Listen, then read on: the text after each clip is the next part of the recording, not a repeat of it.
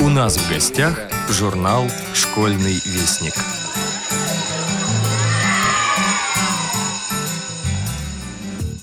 Здравствуйте, уважаемые радиослушатели! У микрофона старший редактор журнала «Школьный вестник» Наталья Кочеткова. А значит, вы услышите анонс 11 номера за 2019 год. Хочешь быть счастливым? Будь им. Так называется статья нашего постоянного корреспондента из Санкт-Петербурга Ильи Бруштейна. Это интервью с ведущим специалистом по комплексной реабилитации Центра медицинской и социальной реабилитации «Пышма», расположенном в поселке Вензели недалеко от Тюмени, Анатолием Валентиновичем Киселевым. Анатолий Валентинович потерял зрение почти три десятилетия назад, в возрасте 18 лет.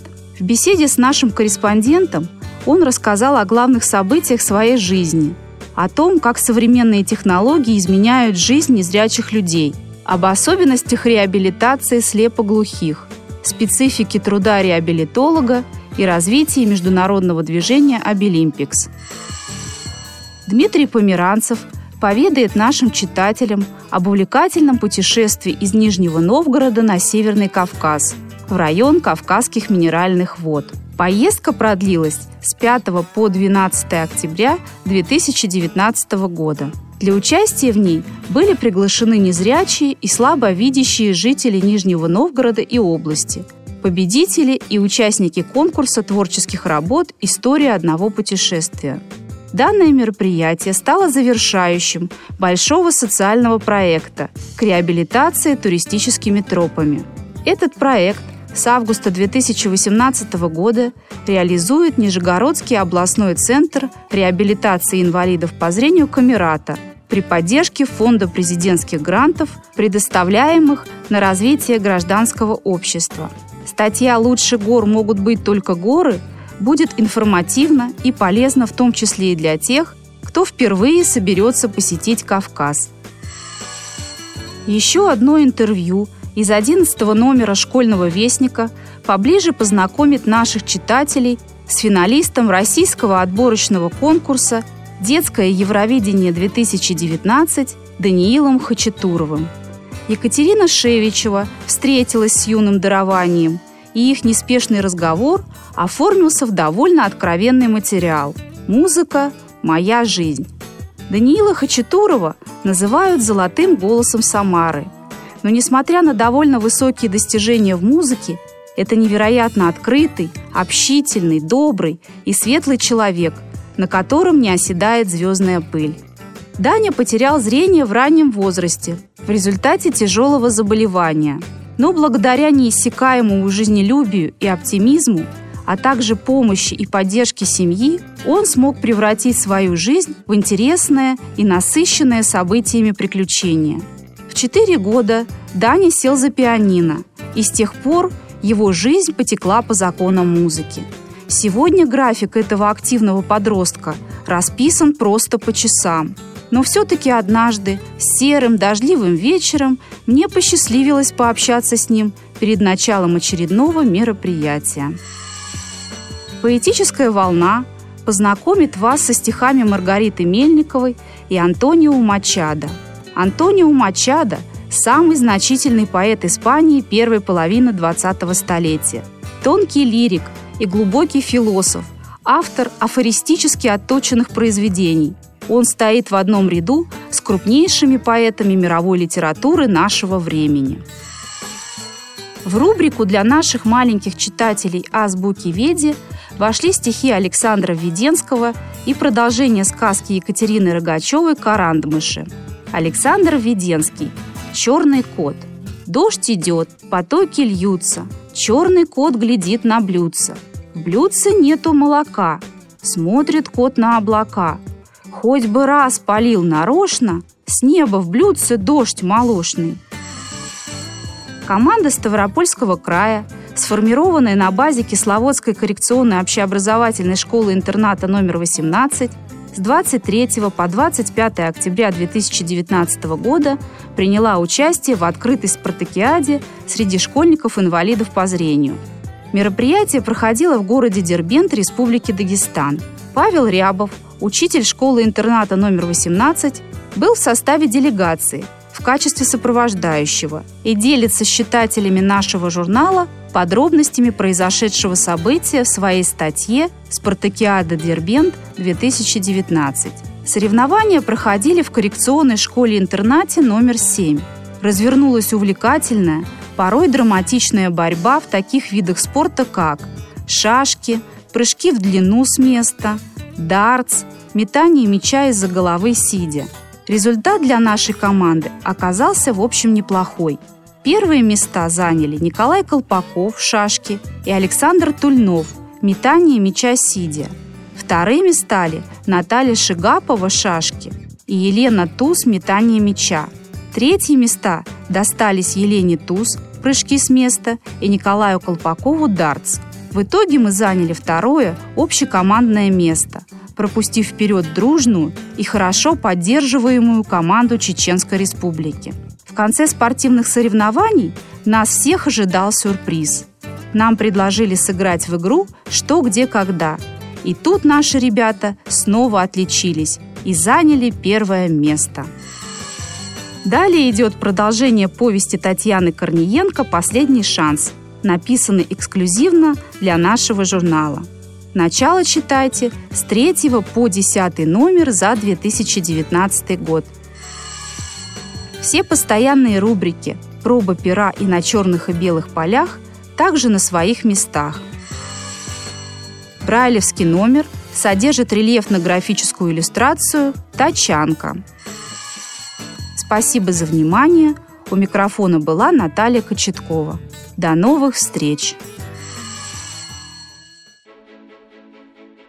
Екатерина Шевичева. Музыка – это моя жизнь. Интервью с финалистом российского отборочного конкурса «Детское Евровидение-2019». Данила Хачатурова называют «золотым голосом Самары». Но, несмотря на довольно высокие достижения в музыке, это невероятно открытый, общительный, добрый и светлый человек, на котором не оседает звездная пыль. Даня потерял зрение в раннем возрасте в результате тяжелого заболевания. Но благодаря неиссякаемому жизнелюбию и оптимизму, а также помощи и поддержке семьи, он смог превратить свою жизнь в интересное и насыщенное событиями приключения. В четыре года Даня сел за пианино, и с тех пор его жизнь потекла по законам музыки – Сегодня график этого активного подростка расписан просто по часам. Но все-таки однажды серым дождливым вечером мне посчастливилось пообщаться с ним перед началом очередного мероприятия.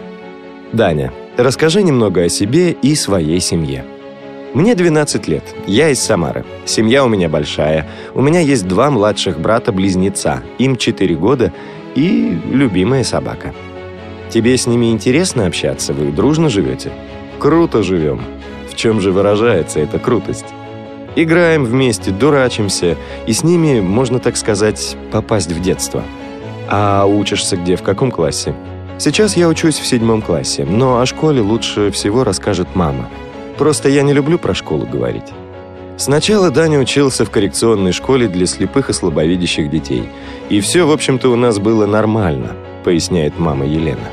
Но когда Даня перешел в среднюю школу и серьезно занялся музыкой и вокалом, начались проблемы. В пятом и шестом классах Дане удавалось успешно совмещать учебу и занятия музыкой. Когда он перешел в седьмой класс, администрация школы не захотела нам помогать. Все началось после того, как Даня принял участие в одном из телевизионных проектов. Одноклассники стали его обижать и дразнить. Дело в том, что он был самый младший в классе, так как пошел в школу с шести лет.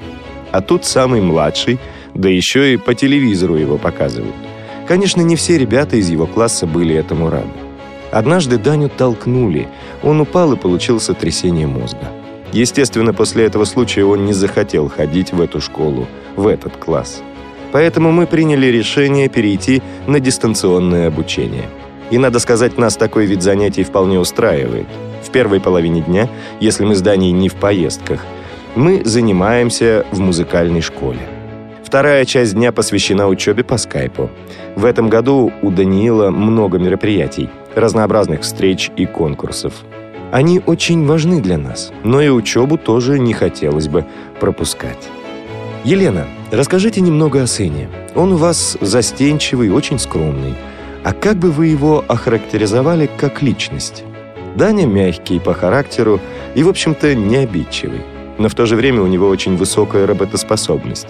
То есть мы можем в течение дня переезжать с одного мероприятия на другое, и везде он быстро мобилизует силы, выходит на сцену, забывая об усталости.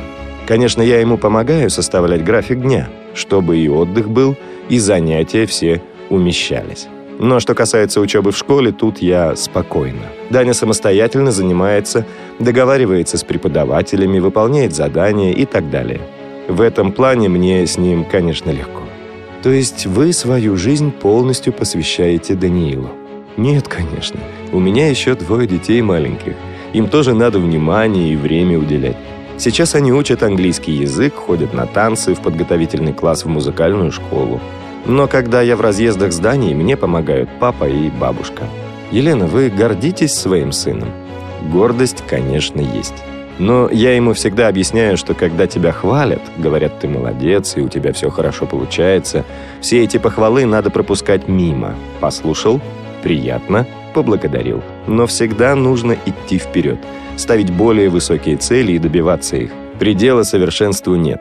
Если не развиваться, то на определенном этапе можно попросту застрять. Конечно, меня также волнует вопрос звездной болезни. Но пока у Дани я таких проявлений не замечаю. Я с ним беседую на эту тему. Ведь это еще не факт, что занятия музыкой выльются в большую серьезную работу, станут профессией. Все зависит от его трудоспособности и от многих факторов. Но, по крайней мере, я знаю, что у него интересное детство, и на всю жизнь останутся хорошие воспоминания. Он много узнал. Я стараюсь, чтобы он использовал все доступные возможности. А как он будет их использовать, зависит только от него. И мне нравится, что он настроен позитивно, не жалеет себя, старается помогать тем людям, которые тоже имеют проблемы со здоровьем.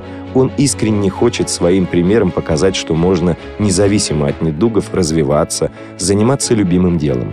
Даня стремится выступать наравне со всеми, а не только на парафестивалях, концертах и конкурсах детей с ограниченными возможностями здоровья.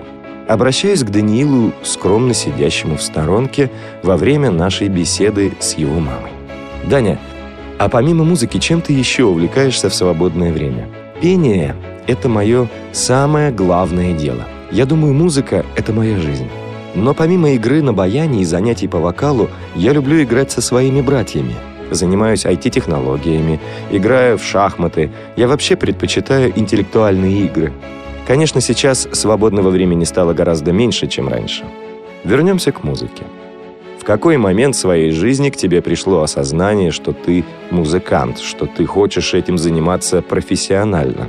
Вообще-то главное в жизни человека – это не столько и не только талант, а то, что у него есть прекрасная семья, которая ему помогает заниматься тем, чем хочется. Так получилось, что я захотел петь буквально три года назад – до этого, наверное, как все дети, я пел просто для души и не хотел заниматься с педагогами. И с какого момента все изменилось? К нам в школу приехала Диана Гурцкая, которая меня пригласила на фестиваль «Белая трость» в качестве чтеца. Там я услышал, как поют другие ребята, как поют артисты. Диана Гудаевна меня вдохновила, и мне захотелось петь. Я начал серьезно заниматься вокалом – и в этом мне очень помогли моя семья, моя мама. До сих пор помогают. В будущем ты хочешь стать профессиональным музыкантом? Да. Все остальное – хобби. Какую песню ты исполнил на своем первом публичном выступлении? Первая моя песня была «Ла Пудай». В каком музыкальном жанре ты исполняешь свои песни? Есть ли у тебя любимые музыканты и исполнители? Я люблю петь в разных жанрах. Люблю джаз, эстраду, классическую музыку. У меня нет определенных кумиров. В классике любимые композиторы Бах и Моцарт. Среди джазовых исполнителей мне нравится первая леди джаза Элла Фицджеральд, из эстрадных Майкл Бубле, Стиви Уандер и Рэй Чарльз. Иногда ведь говорят, что незрячие вызывают жалость, но тот же Стиви Уандер, разве он жалкий? Нет, конечно. Он добился своей цели – И я стараюсь, чтобы об этом никаких разговоров не было. Чтобы люди понимали, что мы такие же абсолютно. Ведь Стиви Вандер потрясающе поет. Какая разница, есть у него зрение или нет? Ты принимал участие в российском отборочном этапе конкурса песни «Детское Евровидение-2019». Расскажи, как все проходило? Кто тебя убедил выступить на этом престижном конкурсе? Я написал песню. Мои друзья, когда ее послушали, предложили нам подать заявку на детское Евровидение. Мы с мамой решили это сделать. И какова была моя радость, когда я узнал, что моя песня прошла в полуфинал, а затем в финал. Песня называется «Life» или в переводе «Жизнь». В ней поется о том, что жизнь всего одна. Все мы разные люди, но мы одна планета. Это полностью моя авторская песня. Она на русском и на английском языках. Но сначала она была полностью на английском. Когда я решил пойти на Евровидение, пришлось принять условия конкурса. 40% английского, 60% родного языка. Какое место ты занял на Евровидении? Я получил второе место. Для меня это большая радость и честь. Каковы твои дальнейшие творческие планы? Дописать несколько песен и, конечно, продолжать учиться – ты целенаправленно пишешь стихи именно для песен? Теперь да. Со стихами и песнями мне, конечно же, помогает мама. Она мой цензор, корректирует слова, помогает заменять их на более красивые. Ее поддержка очень важна для меня. Откуда ты черпаешь вдохновение и идеи своих песен? Вот, например, сегодня я написал стихотворение, когда просто ловил снежинки из окна. Песни я очень люблю писать в самолетах. Не знаю, ощущение полета, адреналин – Сейчас мне очень нравится писать песни на английском языке. Ты им свободно владеешь? Я его сейчас усиленно учу. Когда я пишу стихотворение на английском, у меня оно переходит в песню. Я не знаю, почему написать на английском мне легче, проще подбирать рифму. Даня учит еще китайский язык, добавляет мама. А поет он на 13 языках. Все произведения он разбирает, переводит, правильное произношение изучает. Обычно ему достаточно пары дней, чтобы выучить песню на любом языке. «Даня, а кто с тобой разбирает песни, оттачивает произношение?» Над произношением в основном я работаю, слушая запись. Или мы находим тех людей, которые владеют тем или иным иностранным языком. Вот, допустим, один из моих педагогов по вокалу знает французский. Естественно, мы с ним перепроверяем французские песни. На каком языке ты больше всего любишь петь? Люблю на всех языках петь. На английском, например, мне нравится песня «Time to say goodbye». Есть у меня цикл неаполитанских песен. У тебя много друзей? Как часто встречаетесь? Или, как большинство современных людей, вы общаетесь в социальных сетях? Нет, я не сижу много в соцсетях. У меня мало свободного времени. Да, конечно, у меня есть друзья. Со многими я познакомился на музыкальных фестивалях, концертах и конкурсах. Мы с ними по возможности общаемся. Даниил – лауреат и участник многочисленных концертов и конкурсов, фестивалей, парадельфийских и спортивных игр. В 2017 году Даня одержал победу на восьмых Всемирных детских играх победителей по плаванию и бегу, организованных благотворительным фондом «Подари жизнь». В январе 2019 года он стал дипломантом Академии Игоря Крутого в номинации «Крутой ребенок-2019». В сентябре 2019 года занял второе место в российском национальном конкурсе «Детское Евровидение-2019». Пожелаем Даниилу удачи и творческих успехов. Илья Бруштейн Хочешь быть счастливым? Будь им. В реабилитационных центрах для инвалидов по зрению работают немало незрячих и слабовидящих сотрудников – они не только передают своим подопечным необходимые знания и навыки, но и щедро делятся своим жизненным опытом, служат для них примером успешного преодоления инвалидности. Анатолий Валентинович Киселев является ведущим специалистом по комплексной реабилитации Центра медицинской и социальной реабилитации «Пышма», расположенном в поселке Вензели, недалеко от Тюмени. В 2013 году Анатолий Валентинович стал победителем всероссийского конкурса «Лучший реабилитолог России», который проводило Министерство труда и социального развития Российской Федерации. С 2016 года он является главным экспертом чемпионата профессионального мастерства среди инвалидов «Обилимпикс» в Тюменской области, а также председателем экспертного совета Ассоциации лиц с нарушением слуха и зрения и организаций, оказывающих им поддержку «Согласие». В качестве эксперта по компьютерным технологиям активно сотрудничает с Фондом поддержки слепоглухих «Соединение». Анатолий Валентинович потерял зрение почти три десятилетия назад, в возрасте 18 лет. В беседе с нашим внештатным корреспондентом Киселев рассказал о главных событиях своей жизни. О том, как современные технологии изменяют жизнь незрячих людей. Об особенностях реабилитации слепоглухих, специфике труда реабилитолога и развитии международного движения «Обилимпикс». Этапы жизненного пути – Анатолий Валентинович, вы коренной житель Тюменской области. Моя малая родина – деревня Иска, Нижнетавдинского района Тюменской области. Расположенная в низовьях одноименной реки примерно в 50 километрах от Тюмени. Родился я в 1971 году. В настоящее время родителей, к сожалению, уже нет в живых. Средняя школа располагалась в соседней деревне в пяти километрах. Туда я ходил пешком. Ограничений по зрению в детстве и юности у меня не было. Более того, так получилось, что я никогда не сталкивался со слепыми людьми. В 14 лет мне довелось побывать в знаменитом пионерском лагере «Океан» во Владивостоке, Дальневосточном Артеке. Во время этой поездки меня очаровала природа Дальнего Востока, и я увлекся фотографией, буквально не расставался с фотоаппаратом. Тогда еще не было цифровых аппаратов – проявляли пленки и печатали фотографии с помощью химических реактивов. В школе я отвечал за стенгазету. Каждую неделю готовил фотоотчет о школьных делах. Мои фотографии публиковались в районной газете. Мечтал стать профессиональным журналистом. Школу окончил в 1988 году. Но сразу же поступать в институт не стал. В то время не существовало отсрочки от призыва на военную службу для студентов – Поэтому я решил сначала отслужить срочную службу, отдать долг родине, а потом уже получать высшее образование. До призыва оставалось несколько месяцев. Я уже получил направление в пограничные войска. А пока, чтобы не терять времени даром, работал штатным фотокорреспондентом в районной газете. Однажды, придя домой после очередного задания, очень плохо себя почувствовал. Отец повез меня в больницу. Я вошел в кабинет врача, Отец остался ждать за дверью. Доктор еще не успел ни о чем меня расспросить, как я потерял сознание и пал в кому. В бессознательном состоянии провел три месяца. Оказалось, что у меня доброкачественная опухоль головного мозга. Нейрохирургическая операция не понадобилась. Лечили медикаментозно. Но из комы я вышел уже слепым. Произошла полная атрофия зрительного нерва.